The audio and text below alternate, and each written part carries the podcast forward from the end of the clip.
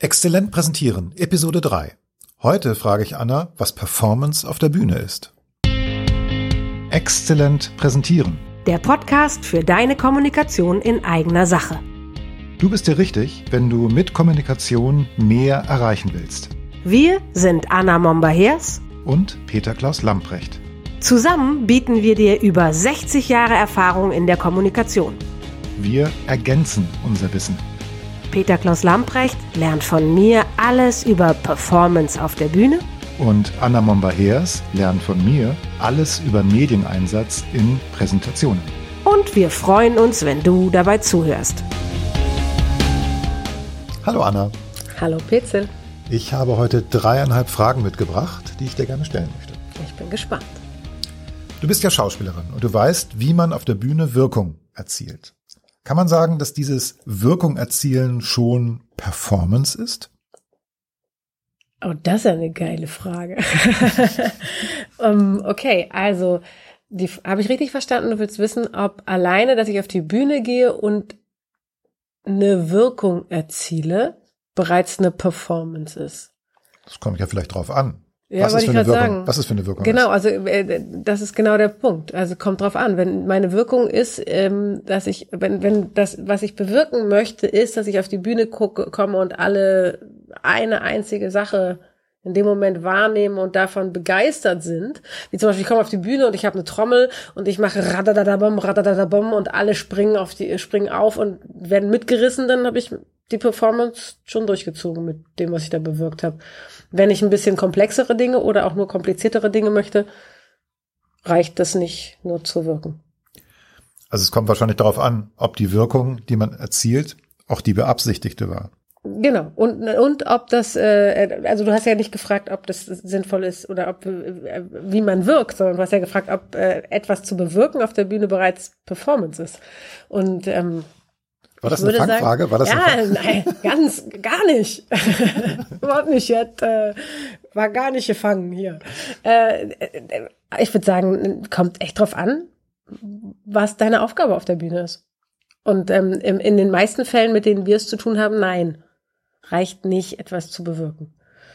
Kann aber auch sein, dass man äh, wirklich das als einzige Aufgabe hat, eine ganz bestimmte Dach Sache herzustellen und dann hat man mit dem, was man bewirkt hat, seine Performance auch schon erledigt. Okay, verstehe. Also ich, ich habe noch ein paar Fragen mehr.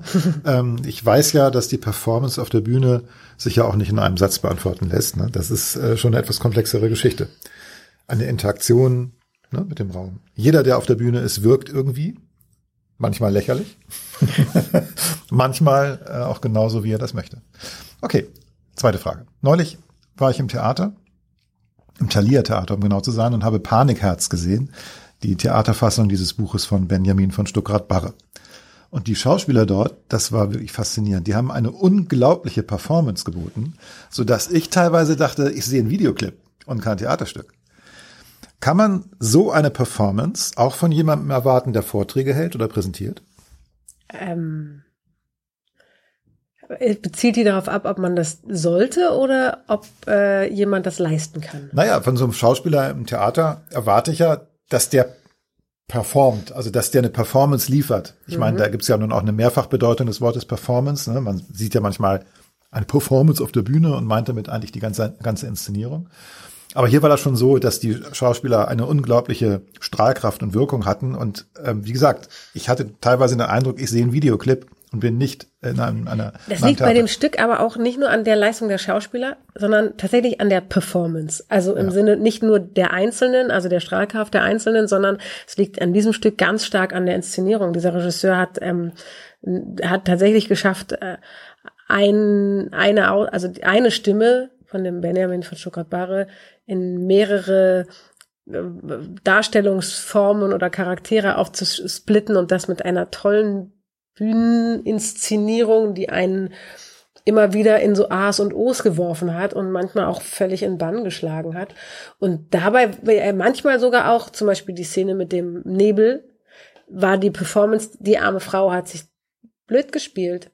Da hat keiner hingeguckt. Du hast garantiert auch nicht hingeguckt. Du wirst auf diese abgefahrene Leinwand geguckt haben, die keine war, sondern Nebel. Und da kannst du gar nicht gegen anstinken als Schauspieler. Okay. Sehr ähm, undankbar. Ja. würde ich sagen. Da, der Text, der da gesprochen wurde, der war für Nebel. Tatsächlich. Also insofern, äh, das, was du da toll und begeisternd findest, ist nicht alleine. Also du assoziierst das mit der Leistung der Schauspieler, aber es ist in, nicht alleine die Leistung der Schauspieler, okay, die aber, sie strahlen lässt. Aber das, das, das deshalb habe ich ja die Frage auch so gestellt, ähm, weil ich ja weiß, dass Performance ja auch mehrere Bedeutungen haben kann. Ähm, was ist nun genau mit der Bühnenperformance, zum Beispiel eines Vortragenden oder, oder eines Präsentierenden gemeint? Was muss der leisten? Ähm, auch strahlen und leuchten. das ist eine schöne Beschreibung, finde ich. Und das ist eine schöne Beschreibung für diesen Faktor Performance in dem Zusammenhang. Und ja, dabei ist relevant, wie ich das Gesamtding inszeniere. Mhm. Nicht nur, wie ich, was ich da drin sage und tue, sondern auch in welchem Rahmen ich das tue. Und ähm, und damit ist der Rahmen ist sowohl vielleicht die technische Unterstützung gemeint, aber auch vor wem sitze ich, gehe ich mit denen um. Das sind ja Dinge, die so Schauspieler mit einer vierten Wand nicht machen. Das musst du mal erklären, was ist denn eine vierte Wand? Die vierte Wand ist äh, die imaginäre Trennung zwischen einem, äh, zwischen mir auf der Bühne und dem Zuschauer sozusagen. Okay, also die, die Interaktion zwischen dem, was auf der Bühne stattfindet? Nee, eben nicht Interaktion. Ah. Die vierte Wand ist äh, die, die, die, die, die Imagination einer vierten Wand. Da okay. hast du dritte, hast du links, rechts und hinten auf der Bühne und die vierte Wand wäre das, was dich von den Zuschauern trennt. Okay, gut. ähm, also natürlich habe ich dieses Theaterstück auch gut gefunden, weil eben auch viele technische ja. Spielereien da zum Einsatz kamen und die Gesamtinszenierung schon faszinierend war. Aber bei Performance auf der Bühne spricht man ja auch ganz oft davon, ich brauche gar keine Technik, ich wirke alleine ja. und habe aufgrund meiner tollen Performance äh, eben diese Strahlkraft. Nee, äh, jein. Du kannst aufgrund deiner Wahnsinnsperformance diese Strahlkraft haben. Ähm, und ich finde gerade das Beispiel von diesem Stück und, und diesen Moment, den ich gerade genannt habe, ein gutes Beispiel, inwiefern so etwas, also das, was du an Alarm drumherum hast, wenn es gut gemacht ist, auch dafür sorgen kann, dass du, ob du da bist oder nicht, ist auch egal. Mhm, ne? Mhm. Dieser Moment mit dem Nebel, was der stärkste, einer der, oder ja, für mich der stärkste Moment in dieser Inszenierung ist. Mhm. Ähm, die, ich bin mir sicher, du kannst dich nicht mal erinnern, wo auf der Bühne die Frau stand, die da gesprochen hat. Das kann gut sein. Okay. Klar. ne? Also nicht nur, dass du sie nicht wahrgenommen hast, du hast sogar vergessen, dass sie da war und wo sie war. Also ja, technische, das ist was, du hast mir eine schöne Vorlage gegeben für das Grundding zwischen uns. Danke dafür. Ähm, Wobei du ja genau weißt, dass ich äh, das auch großartig fand. Und wenn so eine technischen Sachen äh, auch in dem Moment den Raum einnehmen und das so gut gemacht ist, dann ist es auch richtig und gut. Wenn ich zurücktrete als Performer hinter einer guten, brillanten Idee, dann ist es angemessen und richtig. Ja. Weil es am Ende darum geht, was will ich bewirken, was soll sich herstellen, welche, welche, welchen Effekt möchte ich bei meinen Zuschauern, Zuhörern bewirken. Und wenn dafür effektiv ist, dass ich zurücktrete und nicht mehr brilliere, mhm. dann ist es richtig. Okay, also ich meine, klar, wenn man das mal auf eine konkrete Situation in der Präsentation unterbricht, ich zeige vielleicht einen Film, ja. dann habe ich in dem Moment als Referent ja Pause. Genau, und ich dann, werde auch nicht wahrgenommen. Genau. Im besten Fall. Wenn ich dann noch rumhampel, wird es ganz schön kompliziert. Genau, so. Hier in der Inszenierung des Theaterstückes gehört es dazu und war auch wichtig, dass alle mitgespielt haben auf der Bühne, obwohl sie eigentlich gar nicht im Fokus standen. Genau. Aber gut, das führt jetzt vielleicht ein bisschen zu weit weg von unserem Thema. Aber Performance, äh, darum geht's. Ähm, ich habe noch eine weitere Frage, das ist jetzt vielleicht auch wieder eine Fangfrage. Ach, ich erwarte nur noch Fangfragen. Na gut, nein, nein, Quatsch. ich, ich möchte mich diesem Thema ja gerne nähern und äh, unsere Zuhörer ja auch. Wir beide erleben ja häufig, dass Führungskräfte und Top-Leute in ihren Unternehmen richtig gut performen müssen. Und gibt es da Parallelen zur Bühnenperformance? Oh, ganz viele. Dann schieß mal los. also angefangen bei, dass ich, dass wenn ich mit ähm, Führungskräften und Geschäftsführern, Unternehmenslenkern zu tun habe, die fast immer kommen, weil sie ihre Performance für einen Vortrag, eine Präsentation optimieren wollen. Und äh, die haben keine Zeit. Mhm im Alltag. Die müssen aber irgendwie üben, damit das da auf der Bühne wirklich brillant wird und sie eine Strahlkraft entwickeln, müssen sie trotzdem üben.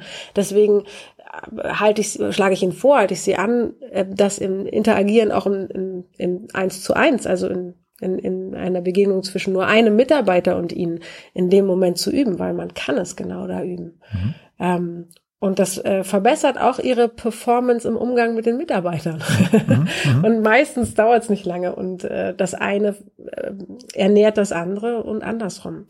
Ähm, ja, ich, ich glaube, dass gerade im, die Interaktion mit Mitarbeitern, mit Kollegen, mit Kunden, mit Konkurrenten, äh, in Krisen vor allem auch.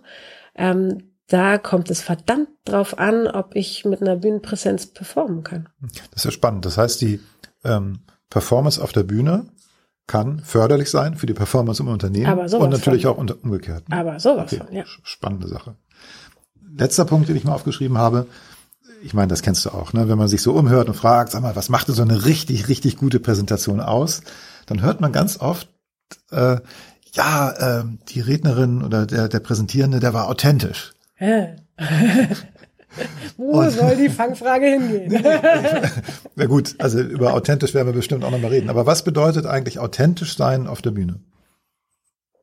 ähm, Im besten Fall, Fall äh, glaubhaft sein in dem, was ich tue. Das heißt, ähm, also glaubhaft sein, ähm, muss ich dafür üben? Und ich meine, wenn, wenn ich jetzt mich verstell und irgendwie so tue, als ob, dann bin ich ja nicht glaubhaft. Äh, Wenn ich es gut mache, das so tue, als ob, ja, natürlich. Dann muss ich aber ein guter Schauspieler sein. Ähm, nicht unbedingt. Vielleicht bin ich jemand, der einen ganz natürlichen Zugang dazu hat, mich zu zeigen. Jemand, der je weniger Hemmungen ich da habe, also je weniger Tabus und Hemmungen mir im Weg sind, mich auf die Bühne zu stellen, ähm, desto einfacher ist das, einfach ich zu sein da oben und trotzdem noch strategisch und trotzdem noch eine Absicht verfolgen und eine Wirkung erzielen wollen. Das widerspricht sich dann gar nicht mehr. Es wird dann kompliziert, wenn es, und das haben wir fast alle, Tabus und ähm, äh, Widerstände, Hemmungen uns in den Weg sich legen. Das ist eine der wichtigsten Teile der Schauspielausbildung. Da verbringen wir Jahre damit, Tabus und Hemmungen abzulegen. Das heißt, authentisch sein auf der Bühne ist natürlich auch eine Performance auf der Bühne. Das heißt, ich bin in der Lage, mich so zu zeigen, wie ich bin.